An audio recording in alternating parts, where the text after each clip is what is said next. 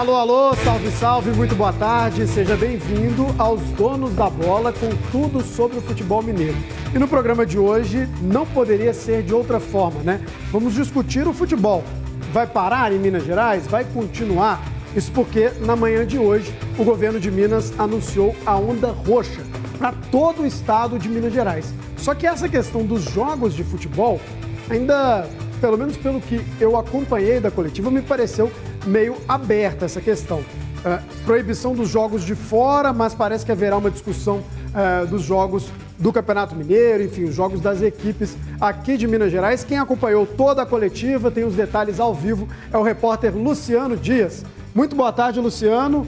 Você entendeu parecido comigo? Os jogos de fora estão proibidos, os jogos daqui do estado vão ser discutidos. O que, que você pode aí trazer de resumo dessa coletiva no que se refere ao futebol? Boa tarde. Tudo bem, André? Boa tarde para você.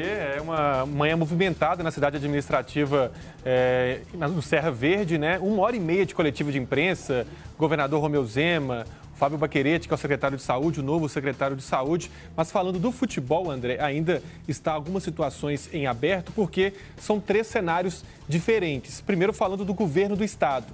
Para o governo do estado, é, o futebol deve ser suspenso, tanto o Campeonato Mineiro quanto esse jogo que tem amanhã entre São Bento e Palmeiras, aqui em Belo Horizonte. Lembrando que lá em São Paulo há muitas restrições também no futebol e por isso esse jogo entre São Bento, que é de Sorocaba, que está numa situação complicada na pandemia, e Palmeiras ter, seria ou vai ser amanhã no Independência. Então, o governo do estado não gostaria de ter esse jogo aqui e também nem a continuidade, pelo menos nos próximos 15 dias, do Campeonato Mineiro. Esse é o desejo do governo estadual, não ter futebol nos próximos 15 dias, por causa dessa situação de onda roxa em todo o estado. A onda roxa, para explicar melhor, são medidas restritivas, é, com, são várias medidas restritivas, por sinal, inclusive com toque de recolher entre 8 horas da noite e 5 horas da manhã, com proibição de eventos e, por isso, o futebol estaria fora nessa situação. O que a Federação Mineira de Futebol diz neste momento?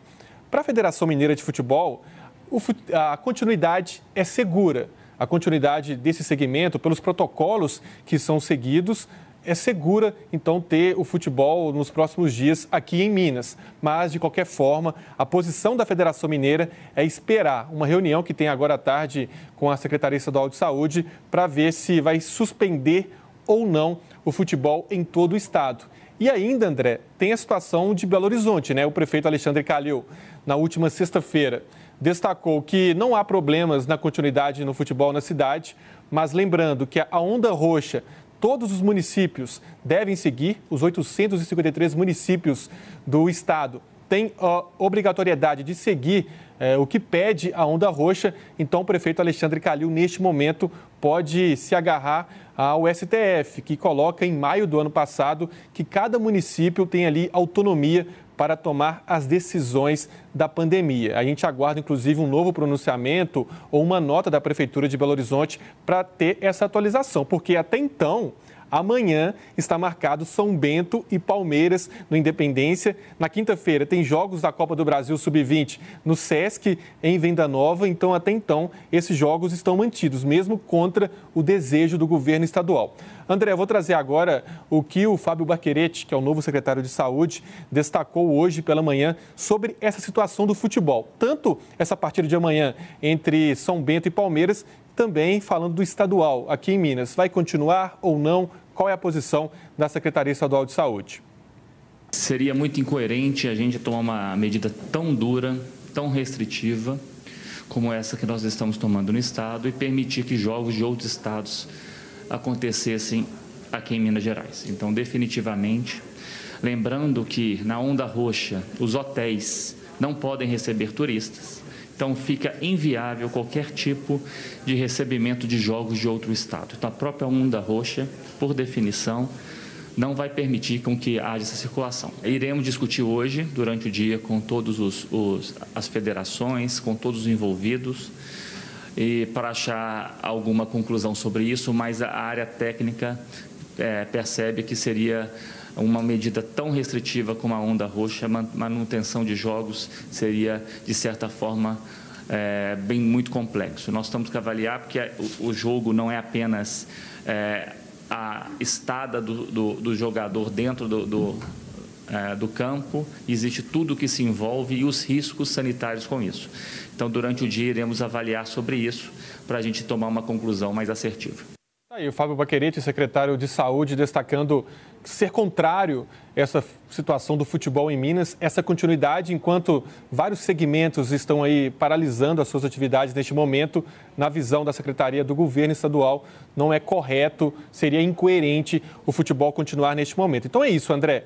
Governo estadual, contrário ao segmento, à continuidade do futebol. Federação Mineira de Futebol, aguardando aí todas as decisões quer a continuidade, mas aguarda aí o aval da Secretaria Estadual de Saúde. Enquanto isso, a Prefeitura de Belo Horizonte, é, até o momento, é a favor da continuidade do futebol. Um cenário complicado, mas ainda temos dúvidas se o futebol vai paralisar ou não. Novidades teremos em breve. A gente chega com mais informações a qualquer momento. André? Exatamente, Luciano. Fica de plantão aí, de olho na Federação Mineira de Futebol, no próprio governo. Qualquer novidade, você volta aqui com a gente. Muito obrigado e uma boa tarde.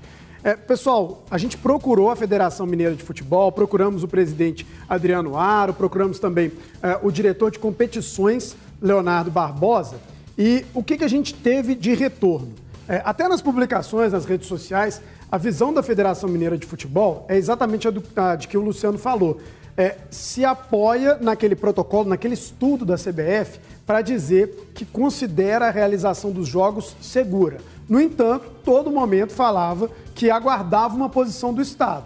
Essa posição veio hoje de manhã, onda roxa, e o Estado é contra os jogos de futebol. Por isso, uma reunião acontece agora à tarde entre a federação e o governo do Estado para saber então como é que fica essa situação. Até o jogo de amanhã entre São Bento e Palmeiras, válido aí pelo Campeonato Paulista, está em dúvida. Não dá para cravar que esse jogo vai acontecer. A coletiva da semana passada da Prefeitura de Belo Horizonte, em que o prefeito, também técnicos da Prefeitura, falaram sobre essa questão do jogo de futebol, eu entendi é, o que foi dito é, pela Prefeitura naquele momento. Mas a gente tem que entender também que a situação mudou. A situação hoje não é a situação da semana passada. A cidade entrou, então, é, compulsoriamente, pelo menos até o momento é essa informação, na onda roxa. Não sei se o Calil vai questionar isso, se a prefeitura vai questionar, mas acho que a, a, daqui a pouco eu vou ouvir, claro, os nossos comentaristas, mas acho que a questão muda de figura. Já não é mais é, se é seguro jogar futebol, é, a questão entra já se temos condições, se queremos priorizar. Vai ter ambulância em todos os jogos? Não sei se a gente já está com essas condições, com essa restrição aí de circulação, enfim.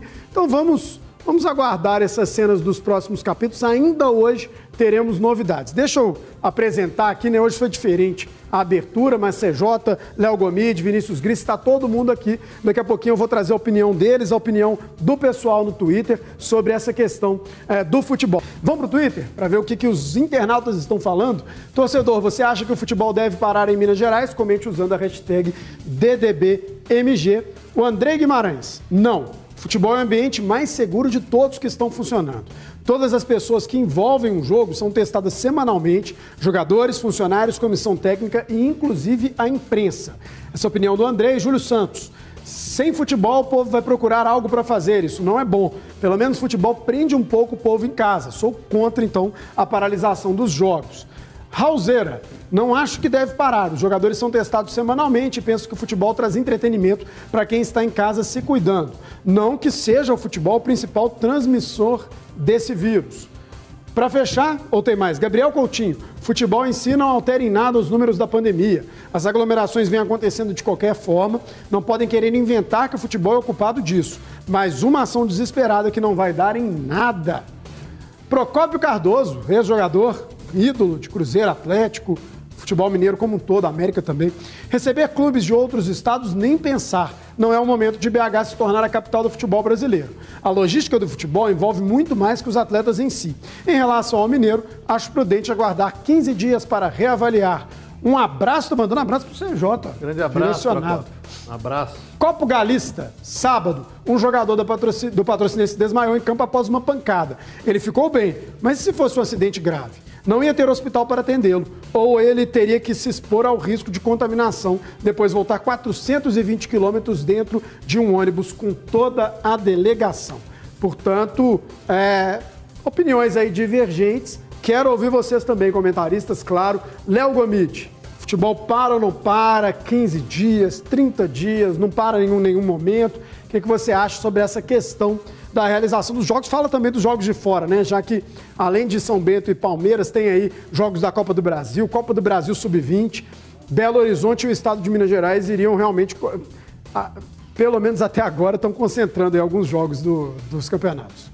Boa, Boa tarde. tarde. André. Boa tarde quem está em casa nos, nos acompanhando. Uma ótima terça-feira aí para todo mundo, todo mundo protegido aí.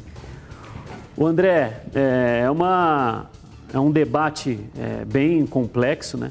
Eu acho que é, todas as opiniões e todos é, os argumentos, né, as justificativas neste momento na atual gravidade a qual atravessamos por conta da, da pandemia, é, eles devem ser ouvidos, ponderados, né? E para se chegar num, num, denominador comum. Mas, é, André, é, antes de, de vir para a Band hoje, eu peguei alguns números, né? É, que foram divulgados ao longo aí desse um ano que atravessamos já de, de pandemia e que são feitos pelo, pelo consórcio de, de imprensa, né? porque a, a, gestão da, da pandemia como um todo no, no Brasil é, ela é tão precária, né? Ou no início dela tentaram é, minimizar tanto que o Brasil precisou de um conglomerado, aí, um consórcio dos órgãos de imprensa para fazer um, um cálculo né, do número de mortes, da média móvel de mortes, do número de casos diários, da média móvel de casos, porque é, os responsáveis governamentais quanto, a, quanto à gestão da pandemia, alguns tentaram minimizar ao máximo né, a gravidade do que estamos atravessando, né? E por terem minimizado, chegamos à situação que, que chegamos hoje. O Brasil ali, para meados de novembro para dezembro, ele tinha uma média móvel de mortes por Covid-19 de 319 pessoas, né, era a média móvel naquele momento. Né? É, o máximo que se chegou da média móvel foi de 1.097 mortes entre julho e agosto. É, em meados de novembro para dezembro, nós tínhamos, nós tínhamos uma média móvel de casos de 16.140, sendo que o máximo havia sido também entre julho e agosto ali de 46.263. Hoje nós temos uma média móvel de mortes de mais de mil, 1.824 é o último número, e 71.419 casos é a média móvel de casos confirmados por dia. Porquê dessa piora tão gritante? Aí a gente se pergunta se o, se o futebol, se o futebol ele tem alguma ligação com essa piora dos números. Ou a piora dos números se dá pela negligência de vários governos municipais, estaduais, federal, no tratamento da, da pandemia.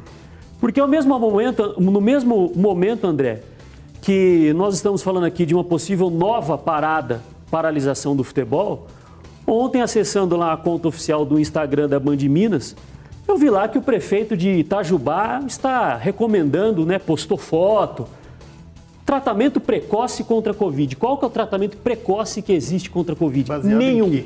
Nenhum. Não existe comprovação científica de tratamento precoce para a Covid-19. Se você acredita nisso, você está indo contra pessoas que têm como ofício, como obrigação, como ganha-pão a ciência, o conhecimento, a pesquisa. É, dedicar o tempo dela exclusivo para estudar e não para ficar no WhatsApp disparando notícia que sabe-se lá de onde vem. Então, André, a, a, gestão da pandemia no Brasil ela é medíocre e nós estamos chegando a esse estado de desespero, que a palavra é essa, todos nós estamos chegando a um estado de desespero, porque nós não tivemos uma coalizão para enfrentar um único inimigo, vamos dizer assim, que era um inimigo de todos. Não é inimigo de uma só pessoa, de 10, de 20, é um inimigo de todos, de uma população como um todo né? Só que aí o jogo político ele é muito grande, né, André? É, ah, a economia não pode parar, mas ao mesmo tempo é, a, a, a falta de compaixão pela vida das pessoas também não, não entra muito no jogo político. Então é uma situação difícil, André. Hoje, Se você me perguntar, eu acho que parar o futebol seria muito mais uma sensibilidade da confederação, das federações, dos clubes, dos jogadores, quem está envolvido no futebol. Porque efeito prático, efeito prático para mim é zero. Efeito prático. O efeito prático que tem que ser estabelecido no Brasil é uma, como eu falei, uma coalizão governamental aí entre todas as esferas, né?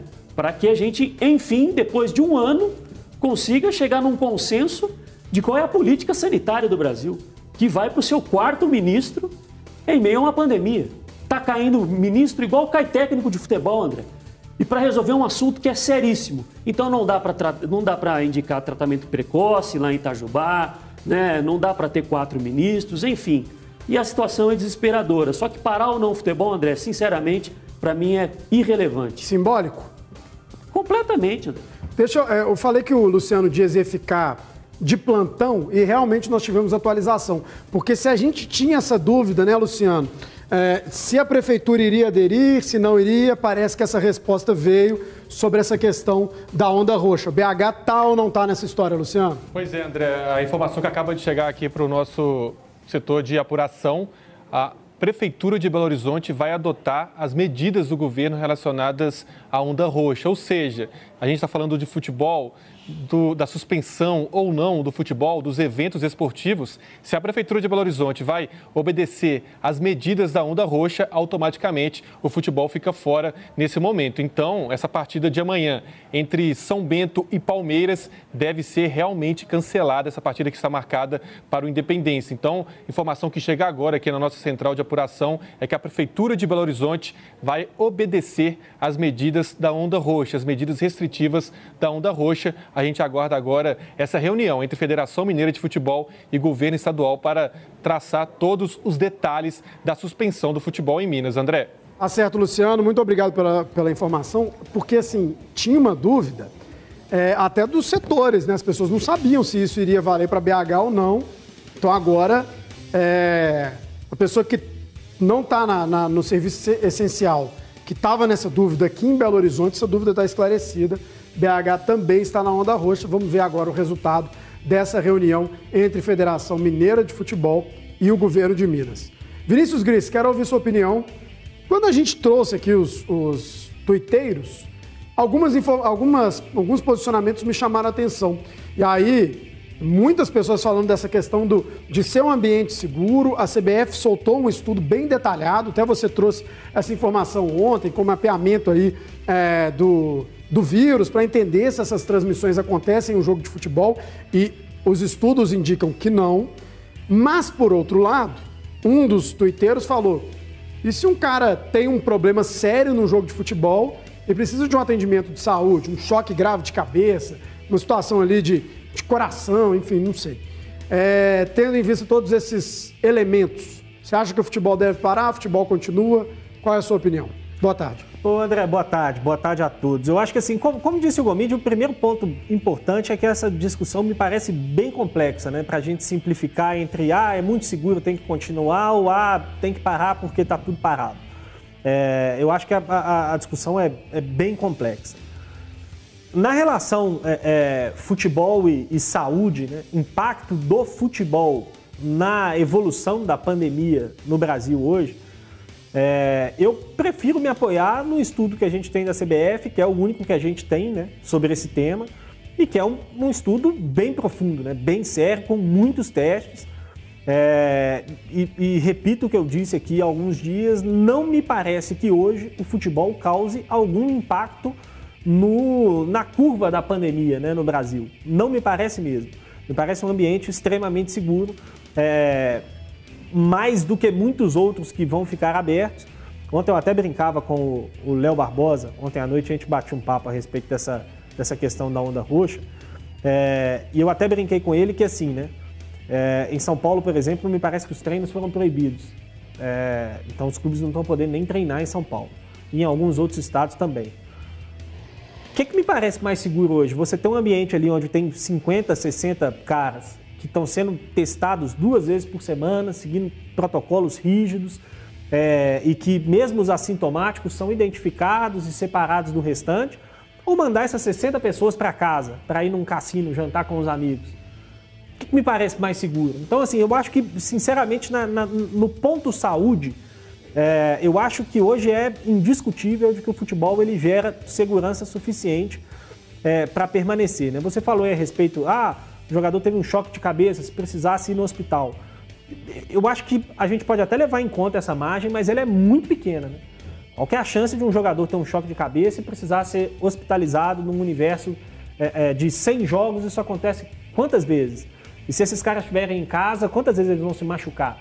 Talvez a proporção seja a mesma. Então, assim, eu acho que é, é, é insuficiente para a gente colocar isso como um problema é, para a continuidade do futebol. Eu, sinceramente, André, o que, o que pega muito na minha cabeça é, hoje, assim, a, a, dúvida que eu tenho de verdade é, e que eu fico ali muito no meio do caminho é a discussão de seguir o futebol como se nada estivesse acontecendo, até que ponto isso é, é, é sensível?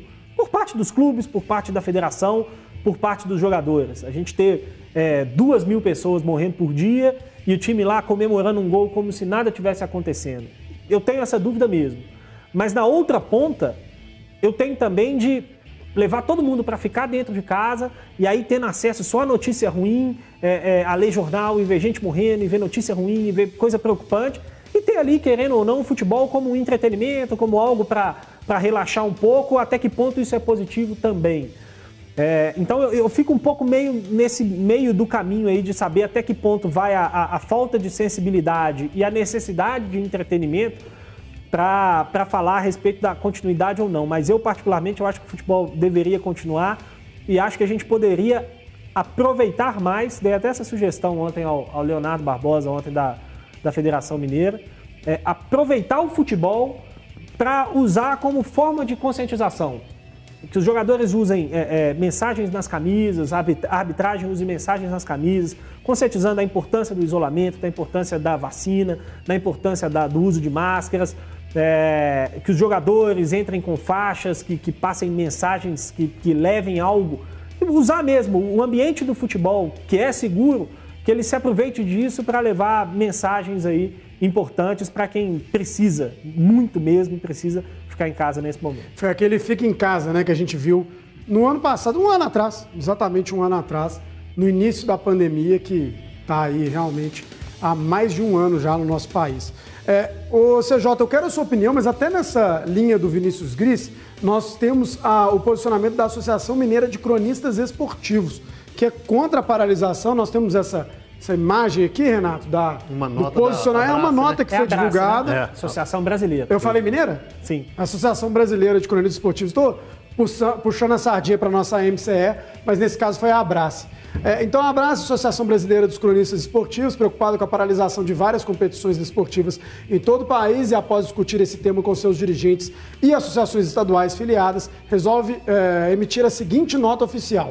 Entendemos como equivocadas e desnecessárias as decisões de suspender a realização de eventos esportivos, notadamente partidas de futebol, não havendo qualquer justificativa crível ou embasamento científico essas competições vêm sendo realizadas sob os mais seguros protocolos de saúde, bem como servindo para manter ativos vários profissionais. Enfim, elenca aqui uma série de, de, de argumentos, mas é fato, a Abrace é a favor da continuidade do futebol, é contra a paralisação. Pessoal, daqui a pouquinho nós vamos falar de Cuca. Hoje o Cuca chegou, treinou o Atlético, tem também o Cruzeiro com semana cheia, mas vamos seguir nesse assunto, que é o assunto do dia, não tem jeito, a gente ainda nem sabe se vão continuar aí as competições, teremos o jogo de amanhã do Campeonato Paulista por aqui, então a gente segue com esse debate, daqui a pouquinho tem muito mais. CJ, tendo em vista esses argumentos, Gomit é, é contra a realização dos jogos, mas vê como uma questão mais simbólica.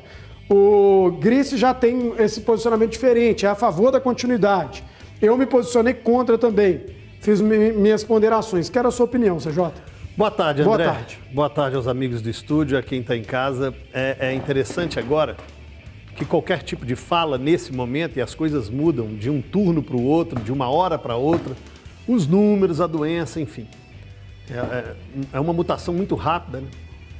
Mas qualquer fala agora, ela se torna até mais opinativa do que informativa. Eu tenho como critério na minha vida, e fui educado assim pelos meus pais, e vivi assim até hoje e passo isso para os meus filhos, em sempre tentar ver, ler, estudar e enxergar os três lados da moeda. Porque além da cara da coroa, se ela cair em pé, ela tem um terceiro lado. Hoje pela manhã, depois do 98 Esportes, fui procurar ler, fui procurar ouvir os colegas que trabalham aqui na imprensa mineira. E ao chegar aqui, eu ainda pensei, vou ouvir dois caras que admiro muito para tentar formatar minha opinião. Que a minha opinião hoje, ela é mais em cima do muro, de pesquisa, de ouvir, de procurar entender, do que realmente afirmar e cravar. E aí eu vejo o Léo Gomide e o, e o Gris também ainda achando o assunto complexo, que é, pela complexidade. O futebol tratado aí diante dessa pandemia, claro, é um grãozinho na areia desse oceano louco que nós vivemos. Se a gente puxar um ano atrás, será que o que a gente plantou não é o que a gente está colhendo agora? E aí, eu, quando eu falo a gente, é é como nação, né? É como lideranças. Não tem como você plantar limão e querer colher milho. Não vai ter como. Não tem como você trabalhar um negativismo e colher um positivismo agora. Então, tudo isso é fruto, é, a, a, consequência da, da causa. Então, a gente vê os nossos telespectadores opinando, uns a favor, outros contra. E, ao meu ver, André, o que falta no nosso país ainda é muita educação e falta a fiscalização. Devido à falta de educação, aí o Grice vem aqui utilizando, exemplificando que o futebol pode ser um instrumento de educação para poder, é, com faixas, com frases, tentar ensinar, passar mensagens positivas para a população. Falta fiscalização porque nós paramos, mas não paramos. Fizemos um pseudo lockdown. Aí estamos às vésperas de um clássico. Quem é que vai fiscalizar e garantir que os torcedores não vão para as portas do CT fazer uma rua de fogo? É a polícia que vai descer o cacete? Porque vamos ter aí daqui a 15 dias, que é uma Semana Santa, que é um feriado, que não deveríamos viajar, como foi Carnaval, Réveillon. E aí, vamos sair de casa, vamos viajar? E os torcedores vão para a porta do CT fazer batuque, levantar bandeira e fazer rua de fogo? Aglomeração. É uma pergunta. E a fiscalização? E a nossa educação? E a nossa condição? Então, muito mais que opinar em tem que parar, tem que continuar, eu absorvo o estudo da CBF apresentado ontem pelo Leonardo Barbosa no próprio Instagram, em que me mostra que os números e que a CBF é, fez o maior estudo é, de Covid no futebol do mundo, apresentando números positivos para continuidade. Só que eu converso com muitos amigos, com meu irmão, com profissionais da área de saúde, em que hospital A está fechado e hospital B está fechado, não consegue receber uma ambulância, como foi o caso do jogador do Patrocinense, para formatar uma opinião, amigo.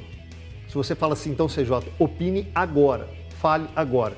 Eu vou muito ao encontro do que. Eu não quero ter razão, só quero ser feliz. Mas eu vou muito ao encontro do que o Procópio disse aí. É, talvez uma parada de 15 dias para dar um respiro, para dar um respiro a esses números absurdos no nosso estado, um respiro aos profissionais de saúde exaustos, para daqui a 15 dias a gente falar, olha, ainda vai continuar ali um pouco aberto, um pouco fechado, mas o futebol já tem condição de votar. Futebol de fora, sou totalmente contra. Futebol daqui, cabe ouvir, estudar, porque quem fica parado é poste e a gente pode mudar de opinião sem problema nenhum. No nosso chat, no YouTube, no Twitter, dá para ver o quão polêmico é esse assunto. Então participa com a gente, manda o seu vídeo aqui ó, para o Band Zap, vai aparecer no canto alto da tela, 31 99772 7663. Acha que deve parar, acha que deve continuar Dê seus argumentos, 30 segundinhos, celular deitado. Daqui a pouquinho, no Grita Torcedor, a gente traz a sua opinião. Daqui a pouco, a gente ainda está nesse plantão, de olho, se sair alguma novidade, Federação Mineira de Futebol. Luciano Dias pode voltar a qualquer momento. Mas vamos falar também um pouco dessa questão aí do Cuca que chegou, da semana cheia do Cruzeiro. Vou falar do Atlético então, porque o Cuca chegou ontem à noite e hoje já teve até foto do homem comandando o treino, batendo ali um papo com o elenco do Atlético. Uh, então começa oficialmente essa segunda passagem né, do Cuca ao Atlético. Tivemos aí um adiamento, né, por conta da questão da saúde da, da mãe do Cuca, né, por conta da, da Covid-19. Ele até deu uma declaração, disse que o quadro continua preocupante, mas que ele é, confia, teve uma ligeira melhora, ele confia na recuperação. Mas o fato é que o Cuca já está em BH, já temos imagem dele aí é, trabalhando, reencontrou quatro campeões da Copa Libertadores de 2013. Fato é que o Cuca já começou a trabalhar. Vinícius Gris, manhã de treinos, Cuca já ali dando seus primeiros, uh, suas primeiras lições, seus primeiros treinamentos para os jogadores do Atlético.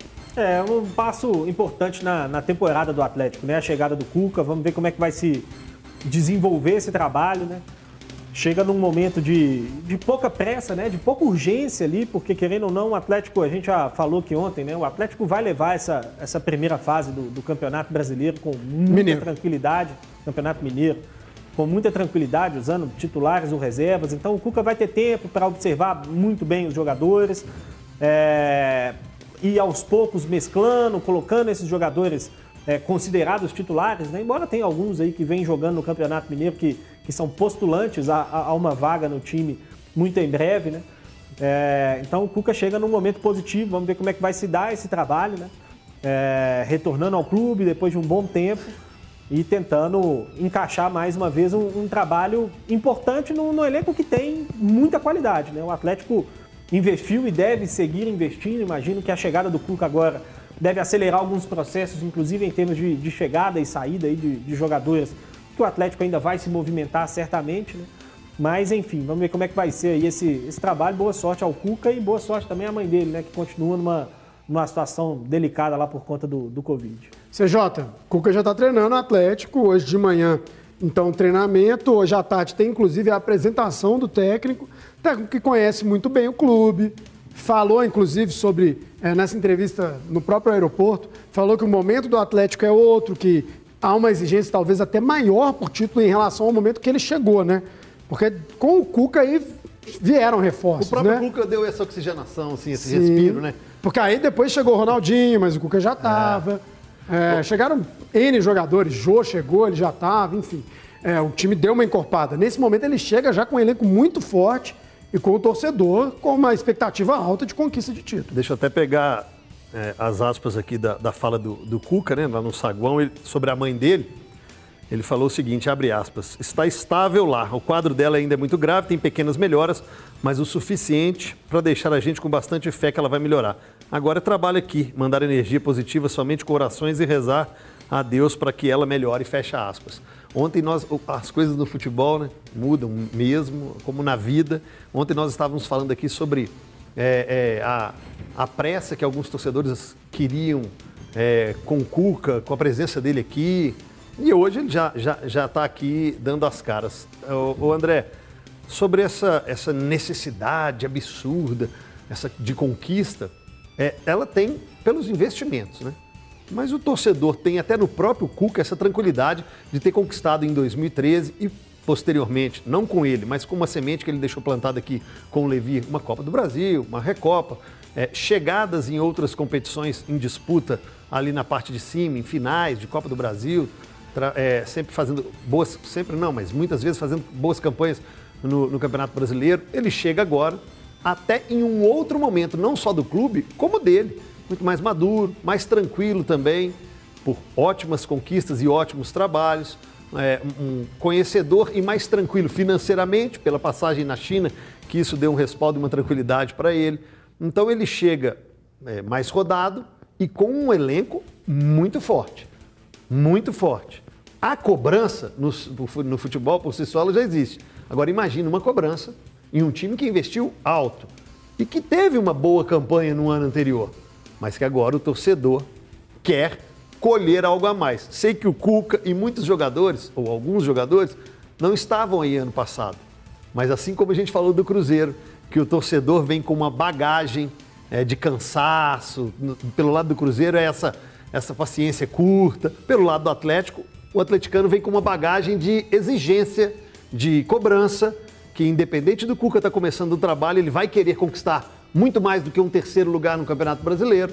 Então cabe ao Cuca dar um padrão de jogo e um equilíbrio para esse time. Condição ele tem e o time também. Tô vendo ali o Cuca participar da roda dos jogadores. Um clima um pouco diferente. Tudo bem que a gente tinha acesso a bem menos imagens, olha lá, bem menos imagens do que na época do Sampaoli, mas parece que o Sampaoli era um cara mais fechadão e tudo. Além das mudanças no estilo de jogo, acho também as mudanças é, no relacionamento com o elenco é, devem acontecer. O Cuca tem uma característica bem diferente em relação ao do São Paulo. Vamos fazer o seguinte: o atacante Marrone falou um pouco sobre o estilo ofensivo do técnico Cuca com base nos trabalhos dele, né? Então vamos ouvir o atacante Marrone, artilheiro do Campeonato, do Campeonato Mineiro, tem feito aí um bom início de ano, falou sobre essa chegada do Cuca. Eu acompanhei alguns jogos do Santos é, na etapa final do campeonato. É, e eu vi que o Cuca também gosta de um time é, muito ofensivo, que, que sai marcando lá em cima. Eu acho que isso é muito importante. A gente sabe que se a gente roubar essa bola, a gente vai ficar muito mais perto do gol, né? vai ter muito mais chance. E foi assim com o gol do Vargas. Eu consegui roubar a bola ali e ele conseguiu fazer o gol. Então acho que hoje em dia é o time que, que consegue sair, é, que consegue marcar lá em cima ainda mais com a qualidade que o nosso time tem, a gente vai conseguir é, é, dar bastante prejuízo aí para a zaga dos adversários. Tá aí o Marrone. Então, só para explicar, até pintou uma dúvida aqui no estúdio, eu falei que o Cuca se reencontra com quatro campeões da Libertadores. Dois estão jogando e outros dois não, né? Hever e Tardelli estão no elenco, à disposição. Vitor, gerente de futebol, e o Leonardo Silva também tem um cargo. Tardelli vai estar no elenco até o final da temporada? Ah, não, eu não sei, mas ele reencontrou. até quando vai ser esse reencontro aí depende do Atlético, depende do Tardelli. Léo Gomide, o Marrone falou então dessa questão da bafa, que o Cuca é muito ofensivo, ele vai encontrar isso aqui também. Até que ponto isso acontece ou não? E já aproveita e emenda sua leitura de jogo sobre o Cuca no Santos. Quais elementos do Santos, até com base nessa fala do Marrone, podem ser reaproveitados, podem ser implementados no Atlético a partir desta temporada com o Cuca sob comando?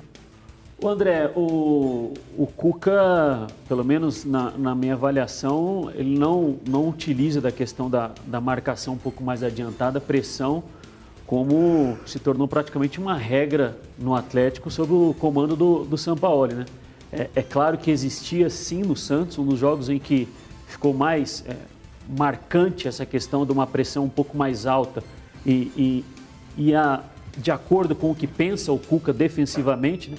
foi no mata-mata contra o Grêmio, né, na Libertadores, que ele venceu dentro de casa por 4 a 1 né, em que no início do jogo, né, já nos instantes iniciais do jogo, se adiantou muito no campo do Grêmio, né, pressionando especialmente o Jean-Pierre, que era um jogador que, que tinha muita influência na, na transição do, do Grêmio, né, na construção do jogo do Grêmio, e aí roubando bolas já no campo do adversário para estar mais próximo ao gol e conseguir abrir a, a, vantagem. Né? Acho que foi o jogo mais marcante do Cuca nesse sentido com relação a essa marcação, mais pressão. Mas não foi em todos os jogos. Né? Então vem para cá, mostra como é que foi o Santos do Cuca. Vamos Leitura lá, então. Leitura de jogo com Léo Gomide. Vai trazer para a gente algumas características do Santos para você, atleticano, já ir imaginando o que pode ser implementado no Atlético. Vai lá, Gomide. Torcedor do Atlético conhece bem o, o, Cuca, né? Afinal, chegou ao clube em 2011, foi campeão da Libertadores em 2013, foi vice-campeão brasileiro em, em 2012, né? E de lá para cá ele fez outros bons trabalhos, foi campeão brasileiro pelo Palmeiras, chegou à final agora da Libertadores com, com o Santos, né? É claro que não é uma regra mas o que ele fez no Santos pode nos trazer alguns subsídios do que a gente possa ver no Atlético futuramente. E aí nós vamos destacar aqui, André, alguns comportamentos que eram diferentes com relação ao que o Atlético executava no ano passado com o Sampaoli, diferente até um pouco do que vem fazendo no Campeonato Estadual com o Lucas Gonçalves, que até então era o, o comandante, né? E falando especialmente na questão ofensiva, né? Nós trouxemos aqui trechos do jogo entre Santos e Palmeiras na Vila Belmiro. Foi um empate por 2 a 2. O Santos saiu na frente por 1 a 0, né? Depois o Palmeiras virou. O Santos vai construir uma saída, ele vai fazer uma construída pausada. Vai voltar a bola lá no goleiro. O goleiro não é uma linha de passe fundamental para o jogo do Santos, não era sob o comando do Cuca. Nós vamos ver aqui que os volantes, eles mais atraem a marcação do adversário para acomodar os zagueiros terem mais espaço para construir do que receber a bola entre linhas para progredir. Quando o zagueiro tem conforto para tocar a bola, o Santos inicia as jogadas ofensivas e nós vemos que os quatro atacantes do Santos, que é o Lucas Braga, o Marinho, o Soteudo e o Caio Jorge, estão muito próximos uns aos outros. E aquela questão de ter amplitude simultânea entre um ponta e outro não era algo característico no Santos do Cuca, como foi no Atlético do São Paulo. Os quatro atacantes bem próximos, por quê? Porque essa bola pode vir pelo chão, como tocou o Lucas Veríssimo aqui para o Lucas Braga, ou, pode ela vir, ou ela pode vir pelo alto. E aí esses quatro jogadores, estando mais próximos da zona da bola, lutam pela segunda bola para continuar a progressão. Então o Lucas Braga vai tentar ser vertical o máximo possível. Recebeu a bola, tenta ser rápido na progressão. O Felipe Jonathan até abre pelo lado esquerdo, mas não é acionado. De novo, Santos vai se organizar para construir. Em alguns momentos faz uma saída de três com o volante infiltrando entre os dois zagueiros, ou quem sabe vindo lateralizar pelo lado direito com o Pará vindo ou por dentro ou por fora. O Santos vai ter paciência para tocar a bola. A gente vê que o volante, o Alisson e o Pituca, eles não procuram ser linhas de passe atrás da primeira linha de pressão da equipe do Palmeiras. E olha aqui, o Pituca pedindo a bola longa, ou seja, já é intuitivo nos jogadores saber que quando essa bola está no pé de um dos zagueiros, fosse o Luan Pérez, fosse o Lucas Veríssimo, a bola longa era um artifício muito utilizado pelo Santos. Olha lá, uma saída de três, propicia os laterais avançarem um pouco, um por fora e o Pará mais por dentro. Muita calma para ter espaço para os zagueiros. E olha aqui, de novo, Diego Pituca indicando para o Luan Pérez: estica a bola, Luan Pérez, ou progride, mas ele vai optar pela verticalidade quatro jogadores concentrados próximos à zona da bola, mas tentou a bola longa no espaço entre o zagueiro e o lateral, só que o Marinho não vai alcançar. Ou seja, tem uma certa paciência na construção, mas no momento que observa que pode já fazer um jogo mais vertical, mais direto, o Santos fazia. O Atlético não. O Atlético trocava muito passe e utilizava muita lateralidade do campo. De novo, a bola caiu no Luan Pérez, o Santos concentra quatro jogadores próximos à zona da bola para ganhar essa segunda bola, que é justamente o que vai acontecer. Vai cair nos pés do Pituca e o Santos vai dar continuidade no ataque. Pegou a segunda bola, agora é a hora de acelerar. Pituca avança, verticalidade sempre.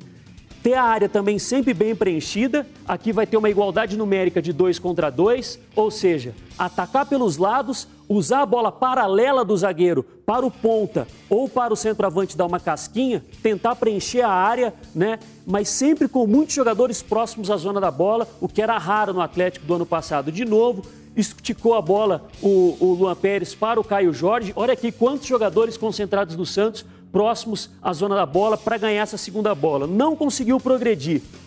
Inicia de novo uma construção. O Pará está aqui numa saída de três, podemos dizer assim, mas vai já avançar. Esse lance, se eu não me engano, é a construção do primeiro gol do Santos. Acomoda a bola nos zagueiros. O goleiro jogou, hein? É, mas é muito pouco, André. Os volantes, eles se aproximam aqui, mas muito mais para atrair marcação do que para criar linha de passe. O Alisson desce, e faz, e faz essa descida muito mais para tentar despistar o volante do adversário do que propriamente receber a bola e dar continuidade na progressão. Concentrou muitos jogadores de um lado, tentou buscar, buscar o Marinho pelo outro lado, mas não foi possível. Agora sim, acomodou o zagueiro, verticalidade sempre, né? E vamos ver aqui que o Santos concentra muitos jogadores e olha aqui, tá pedindo a bola o, o, o Lucas Braga jogador do Santos. Por quê? Nós vamos ver na sequência.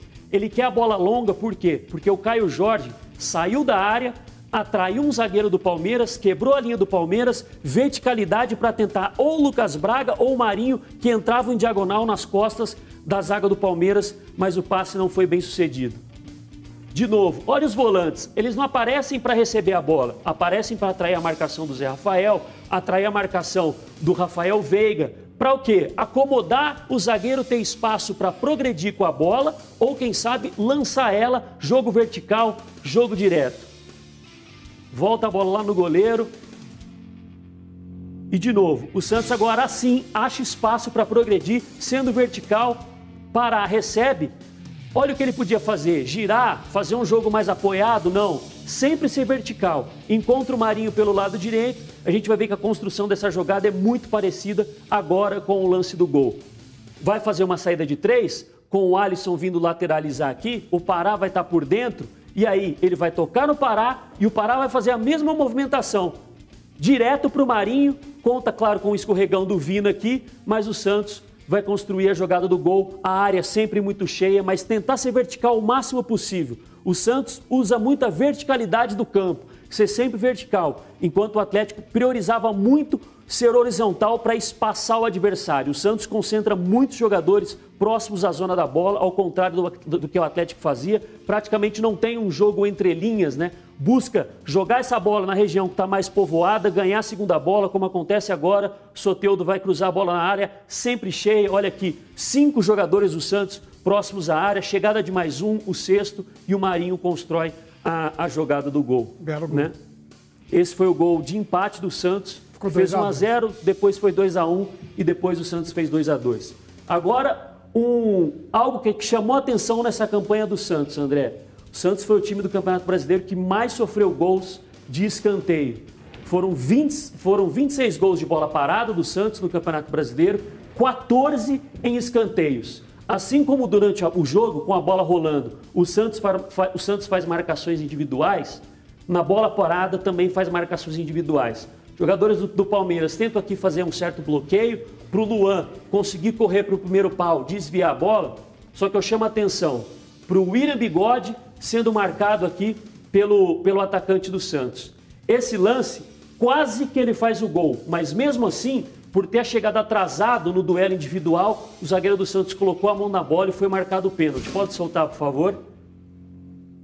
Jogador do Santos, colocou a mão na bola, mas nós vemos aqui, por pouco o William Bigode não faz um gol, né? Foi ali desarmado na hora. O mesmo lance, praticamente a cópia, só que dessa vez nas costas da marcação vai fazer o gol o William Bigode. Então é algo que chamou atenção na campanha do Santos, muitos gols sofridos de, de escanteio. E aqui, André, para a gente fechar, jogo contra o Patrocinense, pode soltar o vídeo. Nós vamos ver que a ocupação do espaço feito pelo Atlético agora com o Lucas Gonçalves é muito diferente do que era o Santos com o Cuca. Nós vamos ver que o Marrone está na ponta esquerda, o Hulk está na ponta direita e a questão da amplitude simultânea, alargar o campo para alargar a linha de defesa adversária, o Atlético não abre mão, ou não abria mão com o Sampaoli e não abria mão agora com o Lucas Gonçalves. Nós vamos ver aqui que os volantes dificilmente eles fazem aqui é, a movimentação de receber a bola no pé. Eles estão sempre atrás da primeira linha de pressão ou da segunda linha de pressão do patrocinense para gerar dúvida no adversário, para gerar linha de passe, como é isso aqui, né? O Vargas tinha saído da referência, veio por entre linhas, recebeu a bola, tocou de cabeça, e aqui acho que foi uma tabela com o Dylan Borreiro, e ele chutou em cima do, do goleiro, ou seja, a ocupação do espaço é sempre é, uma ocupação mais racional, como os técnicos falam, né? Ou seja, é um jogo muito diferente, André, do que a gente estava acostumado a ver do Atlético no, no ano passado agora possivelmente com o Cuca, né? Tô imaginando o Cuca lá na cidade do Galo assistindo e falando, ih, vamos continuar com esse papo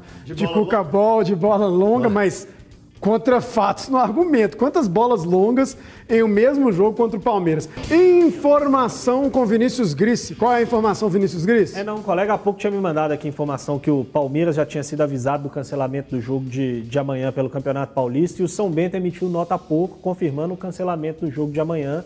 Então não vão jogar em Belo Horizonte, São Bento e Palmeiras, jogo que estava previsto para amanhã, 7 da noite, no Independência. Jogo cancelado, então. CJ, essa questão da bola longa ficou clara pelo que o Léo é. Gomide expôs, né? É, na verdade é legal aqui a resenha e a, e a aula do Léo Gomide aí, a gente vê é, do Sampaoli o jogo posicional, aí do Lucas o ataque posicional, e aí a gente vê do Cuca que não é nenhum dessa, desses dessas estratégias e ideias que, que tem.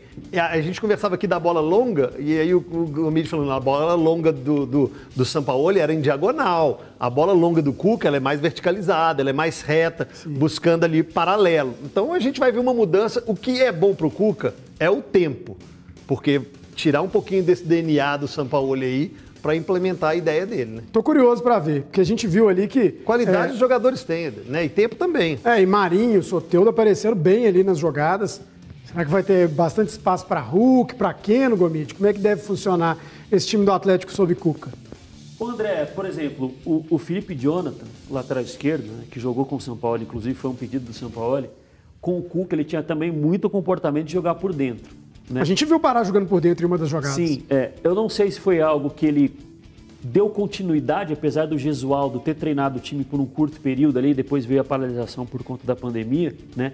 Eu não sei se foi algo que ele aproveitou, né, do, do Sampaoli, é, ou se foi realmente algo que ele pensou, falou, não, eu quero meus laterais jogando mais, mais por dentro, né? Fica essa dúvida. Mas como o Arana fazia isso, já é um, é um ganho, já é tem um jogador que está acostumado a jogar mais por dentro, que por mais que fosse um jogo completamente diferente, questão do jogo posicional, mas era um lateral que jogava por dentro. O Guga jogava mais por fora no, no, no Atlético, né?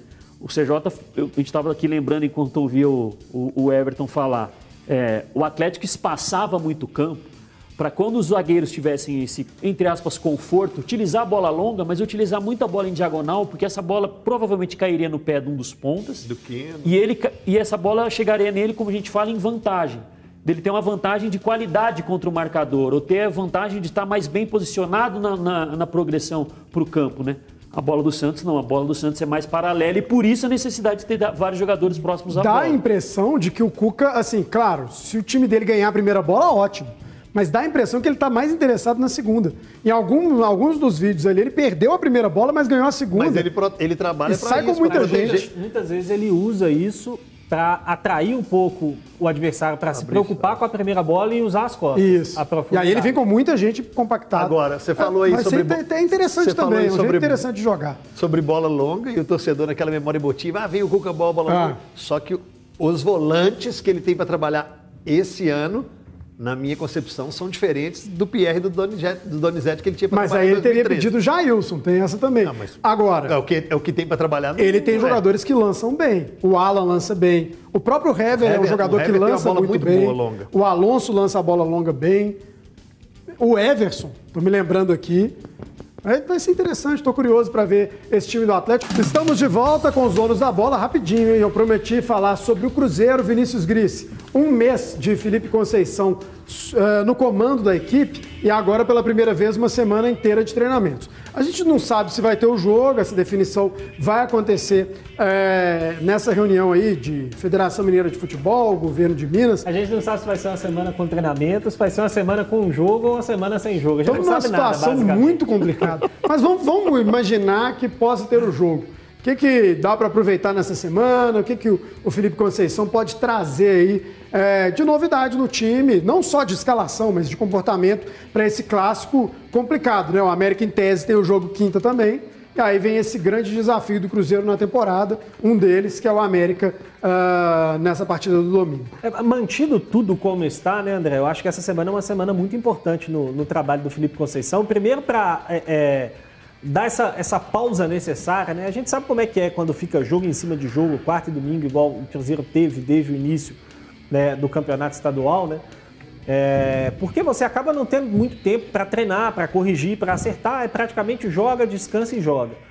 Então acho que vai ser importante para o Felipe dar uma, uma olhada para trás, ver tudo que aconteceu nos jogos, identificar alguns problemas e, e- e começar a trabalhar neles de forma mais específica para começar a encontrar soluções. E além disso tudo, o Cruzeiro vai ter o primeiro grande desafio de fato. Né?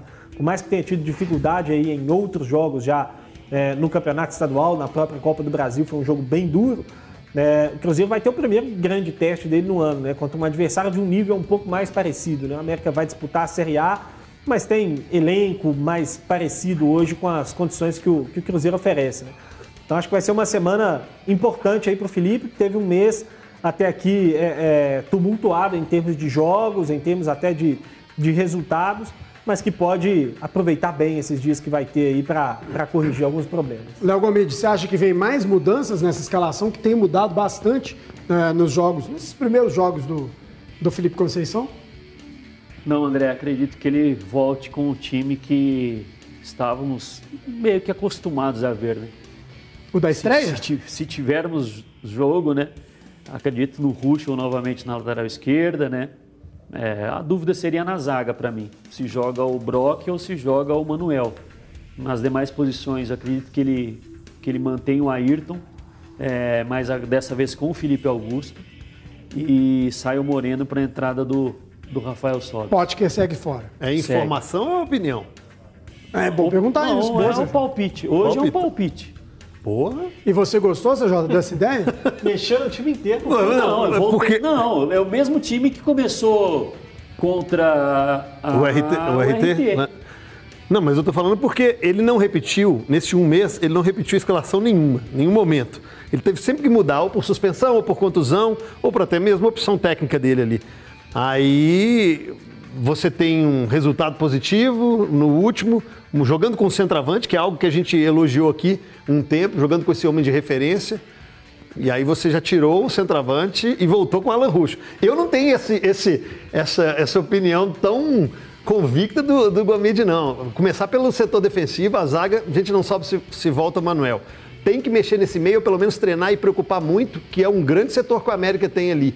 O, o América tem uma qualidade no meio absurda. E o Cruzeiro vai continuar com o Matheus Barbosa, vai continuar jogando é, desse jeito. E na frente, acho que a minha certeza é apenas o Ayrton.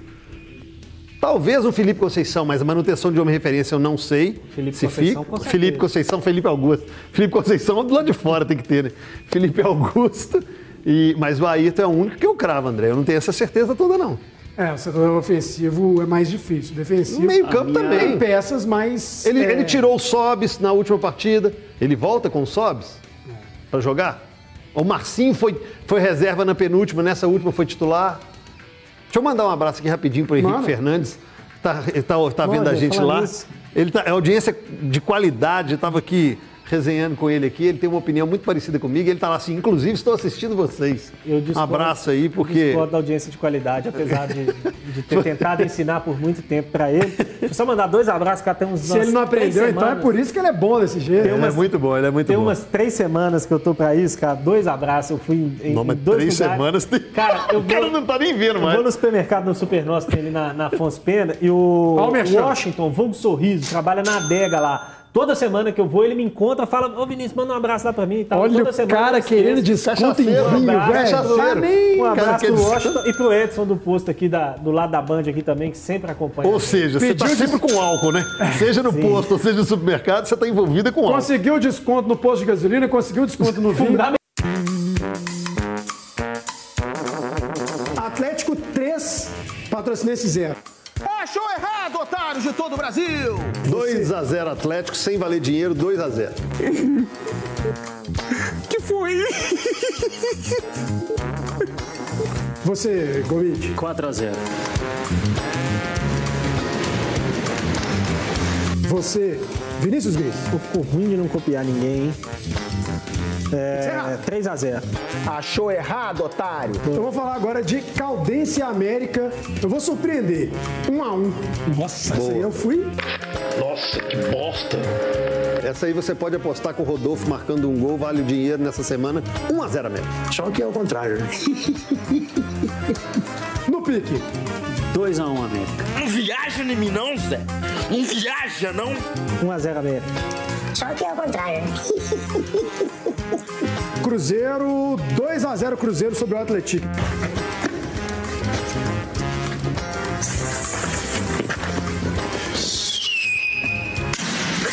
Você, Vinícius Gris. Tem que ser no pique. 3x1.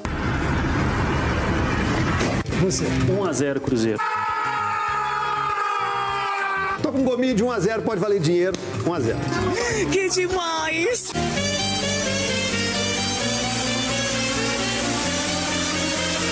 Para, para, para, para, para, para, para, para tudo. Apaga a luz, apaga tudo, apaga a luz, apaga tudo, apaga a luz, apaga tudo, apaga a luz, apaga tudo.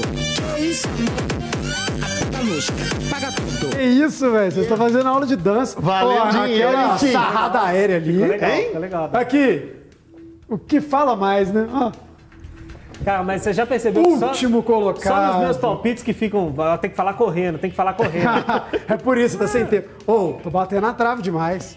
3x0 Atlético, 3x1. Lembra só do 1x1 Skank. Caldense e, e América, 1x0. Lembra só do Skank que bola na trave não altera o placar. Foda, mas três traves é pênalti, pelado. É só em, é só em Paulistinha, O né? meu É, naquele Copa do. Brasil não, não tinha que entrar aí, né? Vamos ver se na Copa do Brasil vai ter placarzinho também, porque é sempre assim, né? Ih, Todas as igual a choradeira do Lanterna. É o Coimbra, tem estrutura, mas tá Não, e tudo na aqui, rabeira. dois na mesma rodada também, não vou- vamos ficar me vangloriando, não. Quanto tempo nós temos, Renato Paim? É, então, só para a gente repassar uma informação que foi trazida é, pelo Vinícius Gris, jogo amanhã, né, que haveria amanhã entre São Bento e Palmeiras, válido pelo Campeonato Paulista, 7 horas da noite na Arena Independência, está cancelado, né? Próprio São Bento já publicou, o Palmeiras já tinha sido informado. Ah, essa, essa informação, então, confirmada, esse jogo não vai acontecer. E agora a gente está esperando uma reunião entre a Federação Mineira de Futebol e o governo de Minas, reunião agora à tarde, para definir se haverá a suspensão ou a continuidade do Campeonato Mineiro. A gente segue atento e a qualquer momento essa informação vai ser repassada na tela da Band. 4 horas da tarde, Brasil Urgente Minas, com Marcos Maracanã. E 10 para 7 da noite, 18h50, o jornal Band Minas com Inácio Soares. Nossa equipe está de plantão, está monitorando essa história inclusive, deveremos ter alguém da Federação Mineira de Futebol, muito provavelmente o Leonardo Barbosa, para falar sobre essa definição. Continua ou para o futebol em Minas Gerais? Pessoal, você que está na tela da Band Minas, um grande abraço. Mas vamos lá para o YouTube, para o Facebook da TV Band Minas, para o nosso quadro Prorrogação.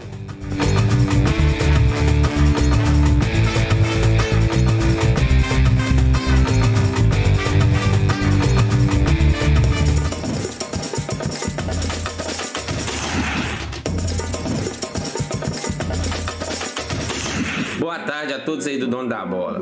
Tô assistindo aqui, vendo a discussão sua, se para ou não para o futebol. Pra mim, o futebol hoje é o lugar mais seguro que tem. Que é só os profissionais do futebol que tá lá, são testados todos os dias. Por que, que não se fala em para o transporte coletivo que anda lotado no, na- no horário de roxo de manhã e, e à tarde? Um abraço. Olá pessoal dos Donos da Bola, É, meu nome é Edson, sou aqui natural de Salinas.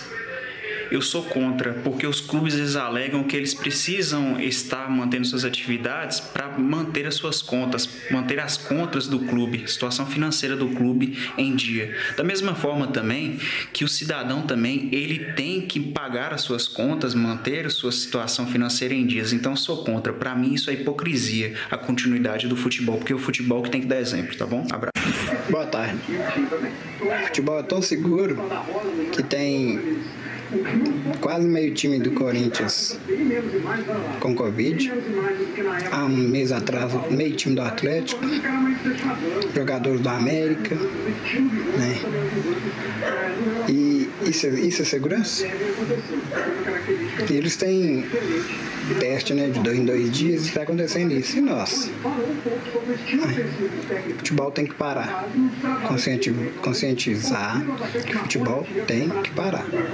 Meu nome é José Carlos, falo de Santa Luzia, bairro São Benedito, Minas Gerais. Um abraço, uma boa tarde ao Bandes. Um grande abraço, é sempre muito legal ter os telespectadores. Espero não ter colocado no ar, né? Mas nem sempre dá tempo, o tempo é muito corrido. Mas vi ali Salinas, pessoal de Montes Claros. Santa também. Luzia. Eu adoro o norte de Minas. Santa Luzia. É.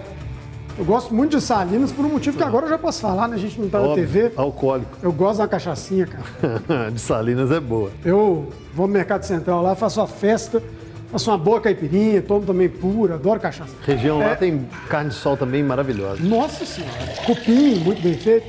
Ô, Vinícius Gris, você que também gosta de uma cachaça que eu sei, você estava falando sobre a paralisação do futebol, eu tive que te interromper por causa do intervalo. Quer não. desenvolver o seu raciocínio? Não, ia só dizer que é, não me surpreenderia, porque assim, tem um, um aspecto novo, né? De certa maneira, na, na discussão agora, que é o problema da questão dos hotéis, né? Os hotéis não poderem trabalhar mais né, para receber turistas. Né? Só podem receber profissionais da saúde. Pois é. É, ou então quem mora, né? Mas é, é, tendo em vista isso e tendo em visto, vista todo o problema que é, é, a gente vai passar a ter com a, com a zona roxa, né? Não me surpreenderia, isso não é informação não, tá puro palpite. Mas não me surpreenderia se fosse estudada nessa reunião que, que vai haver hoje à tarde aí entre governo e Federação Mineira de Futebol, é, de se criar um modelo meio que de bolha para realizar todos os jogos aqui em Belo Horizonte, região metropolitana, dentro de uma bolha mesmo, como já tinha sido pensado no ano passado. Sim. Esse assunto Naquele foi cogitado no ano passado, Mineiro, logo é, foi volta. cogitado para conseguir terminar o campeonato estadual. Eu não me surpreenderia E- se esse assunto voltasse à tona. E uma pessoa é, ligada a um dos clubes, naquela época, me disse que o que estava sendo pensado era o Sesc Venda Nova. Era uma das possibilidades. Porque tem um estádio, um, um campo, né? Eu Não vou nem É um chamar campo. de. É um, um campo. É, tem, tem uma arquibancada, mas a capacidade é muito pequena, só que já recebeu o treino da seleção brasileira. Seleção é um chilena, campo muito Copa do bom. Mundo. É, o gramado é muito já bom. fiz cobertura de jogos lá, é um campo muito bom e tem estrutura de Hospedagem. quarto, de hospedagem. Tem a Então, estrutura de hospedagem. Seria uma boa opção para uma bolha. Agora, quantos times poderiam ficar nessa bolha? A questão que fica. É, ô Gomide, falaram aqui no chat, eu nem sei se você já ouviu falar dessa história, uma possibilidade de troca envolvendo Fluminense e Atlético.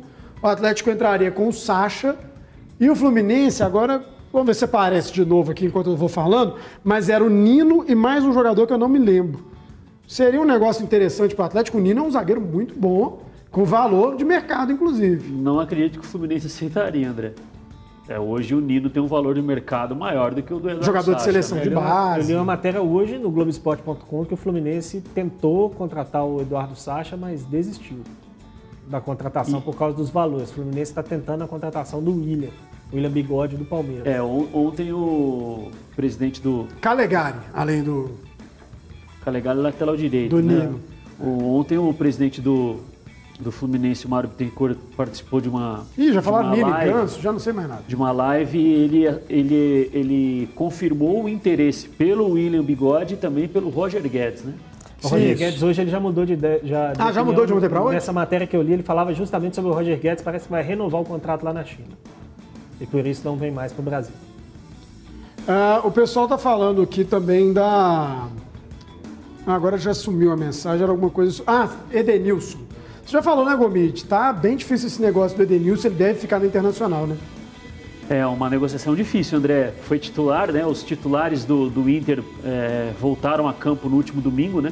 Ele, inclusive, fez um, o gol da virada de, de pênalti, né? É, complexa a negociação.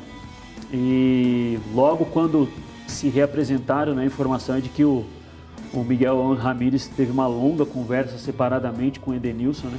Acredito que para saber qual era o pensamento do jogador, se estava focado no Inter, né? Então, a princípio, deve seguir no, no time do sul do país. Tem alguém falando aqui no chat, ah, tem que proibir rua de fogo e tal. O toque de recolher por si só é essa proibição, né? São duas coisas diferentes, na minha Tem que opinião. proibir, não, já está proibido. É, exatamente. A verdade é isso. Conscientemente a pessoa tem que É, saber, não, já e é proibido. por isso que, na minha opinião, são coisas diferentes. A aglomeração, E não é só 8 de festa. 8 da noite às 5 da manhã, né? Qualquer horário tá Não, porque o toque de recolher, pelo menos pelo que eu entendi, ele abrange o, o fim de semana inteiro. Não, mas ele vai das 8 da noite de sexta até as 5 Mas, da manhã. mas de independentemente disso, se fosse um jogo quarta-feira, 3 horas da tarde, tá Sim, proibido. É, e já. É, a estava- aglomeração, a polícia A tem que... rua de fogo já estava proibida, a aglomeração já estava proibido, jantar em restaurantes que são cassinos está proibido. que você acha que são restaurantes, mas são cassinos. Está proibida, mas... E a- a- aquela coisa que eu te falei de Já aconteceu isso com você? Na boa aqui. Chegou no restaurante e tal, tava jantando com sua esposa. Opa, cassino. Opa, já aconteceu de eu falar assim, opa, estou aqui em um local de entretenimento adulto, achei que era apenas uma lanchonete. Não, né? Ah, Isso aí não tem como, como o cara sair de casa eu- achando que vai para um lugar e, e Outro de dia eu fui repente... jantar me- com meus amigos, pedi o cardápio, o cara jogou duas cartas na mesa. É, e as fichas. Aí falei assim, não, vou querer só uma porção. Aí foi jogou um monte de ficha em cima da mesa, assim. Empresta o Borreiro e o Natan pro Santos e traz o Sanches, ótimo jogador. Cara, eu gosto da- das, das, das, das trocas que a galera oferece. Não, vezes. isso é bom demais, só tem que combinar com outro time. É, não, tipo Mas assim, o Sanches, pô, o Sanches- manda, manda um Uno pro cara e pega a Ferrari dele em troca. Mas aqui, o É tipo Sanches isso. não é uma Ferrari mais, não. Ele teve uma temporada muito difícil. Ele machucou muito, né? Pois é. Não, ele operou o joelho. É, né? exatamente. Então, o Santos vai ter garantia de que o Sanches, o Sanches já é um cara mais velho, vai. Vocês detonam aí os jogadores mais velhos que machucam. Aí é do não, outro, aí é- o cara é não presta Ferrari. atenção. Olha só, o, o, o Gris com- compara o Uno à Ferrari. Aí você pega essa Ferrari e coloca ela sem motor, sem pneu e ela de 1982. Aí você falou, ué, mas aí não, não anda, ué. Não é assim, não. Tem que ser analisar o motor do carro ou do jogador. É, tem que ver as Qual é, condições. é, qual é a condição física dele? Mas o Cuca sequer teve muita chance de utilizar, né? Machucou demais e, e acabou ficando muito é, no estaleiro mesmo. O Cuca não teve essa chance de colocar. É, o pessoal está perguntando aqui também é, sobre essa questão do, do Cuca. É, poderia mudar o goleiro, Gomide? Você mostrou. O goleiro até participou da- do jogo Ah, ali, bem pouco. bem pouco, né? Isso pode influenciar na decisão? Até por causa da bola longa? A bola longa do Everson mas, é boa. é, mas é, dificilmente essa bola longa saía dos pés do goleiro no Santos, né? Boa. É, é mais quando o zagueiro se via ali apertado e preferia recuar para o goleiro do que se desvencilhar da bola, né? Mas não, não era utilizar o goleiro como uma linha de passe para tocar a bola no goleiro e, e com o intuito realmente de chamar o adversário a se distanciar mais do próprio gol, né? A querer marcar mais alto, a querer pressionar o goleiro. Tocava para o goleiro por segurança e não por uma estratégia de fazer com que o goleiro atraísse marcadores e gerar espaço nas costas, né? Ô, Gris, você que é um estudioso do protocolo, tem um telespectador falando, ah, por que, que não utiliza também os CTs dos clubes? CTs tem, tem hospedagem, tem campos bons e tudo. Seria uma opção também para envolver menos pessoas aí na... Uma possibilidade, não, não descartaria também não. Né? Alguém chegou a oferecer internacional? Tenta me lembrar aqui. é, no ano passado, acho que chegou alguém a ventilar essa possibilidade do CT. É, eu acho uma possibilidade, assim, para os jogos de Atlético e Cruzeiro América que tem contrato com a televisão, não seria possível, né? Eles teriam que jogar necessariamente em estádios com estrutura para TV. Mas é, é, ficar no CT para dormir e tudo, o problema é que assim, né? O CT de cada clube, não sei se ele abriga mais de um time, né? Não sei se teria essa possibilidade. Por exemplo, na Cidade do Galo eu sei que tem um hotel principal lá e tem um hotel, por exemplo, da base. Poderia ser usado para ficar dois clubes ali confinados, talvez. Mas aí até não sei até que ponto que isso seria é, útil. Né? O pessoal tá falando aqui, Ademir do América, o que acha? Eu acho muito bom jogador, jogador que tem mercado na Série A, Caiu na minha opinião. Acho que Caiu muito. é, mas assim, ainda assim eu considero o principal jogador do América, você não? Não. Não. Do elenco do América não é o Ademir? Rodolfo. Mais jogador que o, que o Ademir? Não, A questão de ser principal. mais jogador, ser mais É, importante. principal, você falou, né? Principal. Principal jogador. Pra mim são sinônimos, jeitos diferentes de falar a mesma coisa. Não. Não. É, é muito Qual é bom a jogador. É muito bom jogador o Ademir. Muito bom tipo, jogador. quem faz mais falta? Ó, então, pra o desfalque mim, do Ademir pra mim pesa mais que o do Rodolfo. pra mim, Rodolfo e Juninho são Rodolfo mais Juninho. importantes do que o Ademir. Mas não, isso não tira a importância do Ademir. Acho o Ademir muito bom jogador. Mas o Rodolfo e o Juninho, se todo mundo tiver nos cascos ali bem fisicamente, Rodolfo e Juninho fazem mais diferença do que o Ademir pra mim. O Vini Leite, esse apresentador, não sabe nada de futebol. É, infelizmente não, não, Não, estudei quanto coisinha- meus alguma companheiros. coisinha ele sabe sim. Eu dou meus pitacos e tal, mas realmente sabe não. Joga bem, joga bem, bate É, eu, eu gosto de, de me divertir apenas. O técnico pergunta pra mim onde é que você joga. Eu brinco bem nas 11 e tal. Inclusive de goleiro. goleiro tem que não dá muito não. É goleiro linha, talvez. Ah, deixa eu ver aqui. Fala do jogo do Palmeiras. Pessoal, só pra repetir, o jogo do Palmeiras está cancelado. Seria então Federação Paulista também já emitiu nota. confirma. Federação Paulista, é, o próprio São Bento, que é o time mandante. Palmeiras já recebeu a notificação, o jogo tá cancelado. Pelo pessoal tá não. perguntando. Hã?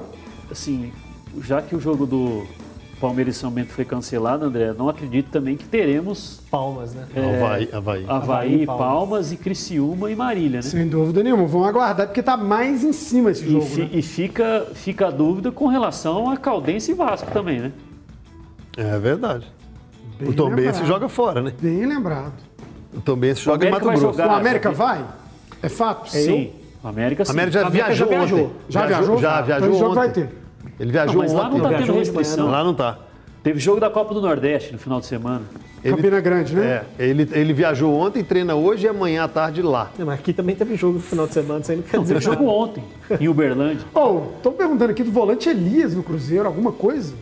Elias, ex-atlético? É. É o único Elias que eu conheço, volante. É, é- é dele que estão perguntando, eu não acredito na possibilidade. Não. Qual foi a última passagem do Elias? Ele Bahia. tava... Bahia, Bahia. com o Foi- Mano. Foi mal, hein? Muito. Muito mal. Não, não acompanhei o Bahia pra caramba, não, mas os jogos que eu vi. É, foi rescindiu o contrato antes do fim. Seria interessante? Não. Pra Fazer quem? um falso 10 ali? Eu gosto dessa Bahia? expressão falso 10. Pro Bahia? Não, pro Cruzeiro. Brigar por posição com o Claudinho, com o Marcinho. É pelo, pelo que fez no Bahia, pelo que a gente viu dele no Bahia, ele brigaria com o Claudinho. O cara tá me lembrando aqui, se você brinca bem nas Não é 11, o goleiro tá incluído. posição, não. Mas eu faço goleiro linha, viu? Não tem muita estatura, não. Você jogaria com o Sampaoli, então? Goleiro bom com os O pés. lado dos pés, o lançamento meu é qualificado. Não sou nenhum Diogo Ramalho, não, mas consigo. O Diogo Ramalho, para quem não tá Nossa pegando a piada, Senhora. era nosso repórter aqui. Já domina a bola querendo Não dá lançar pra para jogar alguém. bola com ele, não. É, é difícil mesmo. Você, você tentou esse colo. Qual zagueiro do mercado Atlético deveria contratar? Essa pergunta é boa, hein? Se é que deveria contratar, mas se deveria. Não. Você é o diretor de futebol, Léo Gomide. Ah. Léo Gomide, qual zagueiro o Atlético deveria buscar no mercado? Ah, é? Vamos lá buscar o Marquinhos no PSG, então. Vamos lá, Ah, mas- mas... Somos diretor de futebol, tem Não, diretor de futebol ele tem que avaliar custo Eu também. tenho que investidor. Olha, Apesar eu vou- que eu vou na, trocar o Bueno, na que tá de situação saída que tá no lá meio. em Paris, os caras roubam, sequestram e tal, duvido muito. Ah, tô precisando de um zagueiro mais rápido, vou lá buscar o Marquinhos, faz um investimento aí, trazer ele. O Bueno vai sair no meio do ano mesmo, então vou trocar seis por meia dúzia, olha aí. Marquinhos pro Bueno. Ah, não dá, né? Mas Você tem que pensa ver a só. situação de mercado. O Atlético precisa de um zagueiro rápido, na minha opinião. Dá pra. O mercado aí oferece opções, mercado brasileiro. Lucas Claro, dá, dá pra. Dá pra tentar, não dá não? Que não é velocidade, assim. Ah, Nino. que também não é a velocidade. São bons zagueiros. né? Zagueiro Pensar rápido é- mais. Zagueiro rápido é difícil. de achar. Pessoal, muito obrigado pela participação. Hoje o chat fica meio maluco, a gente fala de Covid, governo, o povo já começa a querer votar aqui. Eleição em 2022, galera. Mas muito obrigado pela participação, é legal ter todo tipo de mensagem. A gente só. Só algumas coisas que ficam bloqueadas, coisas muito repetitivas, palavrão, aí o chat acaba bloqueando. Mas tirando isso, é, fica à vontade aí, xinga a gente, elogia, dá sua opinião. É ótimo ter a opinião do telespectador e, claro, a sua companhia. Um grande abraço, até amanhã e a gente volta com essa definição. Será que o Campeonato Mineiro continua? Será que para? Vamos ter a presença de alguém da Federação Mineira de Futebol, acredito que o Leonardo Barbosa, para a gente detalhar, destrinchar essa situação do futebol mineiro. Um grande abraço e até amanhã.